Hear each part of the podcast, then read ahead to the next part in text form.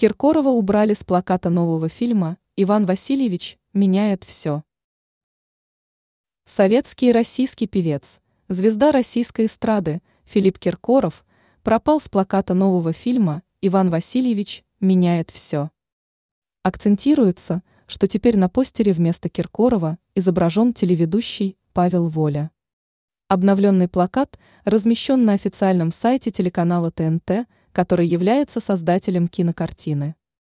Премьера указанного фильма запланирована на 31 декабря 2023 года. Причина перемен.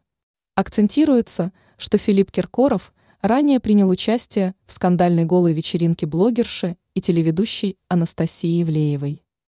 На мероприятии также появились и другие знаменитые российские звезды, в числе которых присутствовали Ксения Собчак, Дима Билан и рэпер Вассия. Голая вечеринка Ивлеевой вызвала громкий резонанс у общественности. Ранее информировалось, что телеведущая раскрыла смысл скандального мероприятия, которое прошло в московском клубе «Мутабор».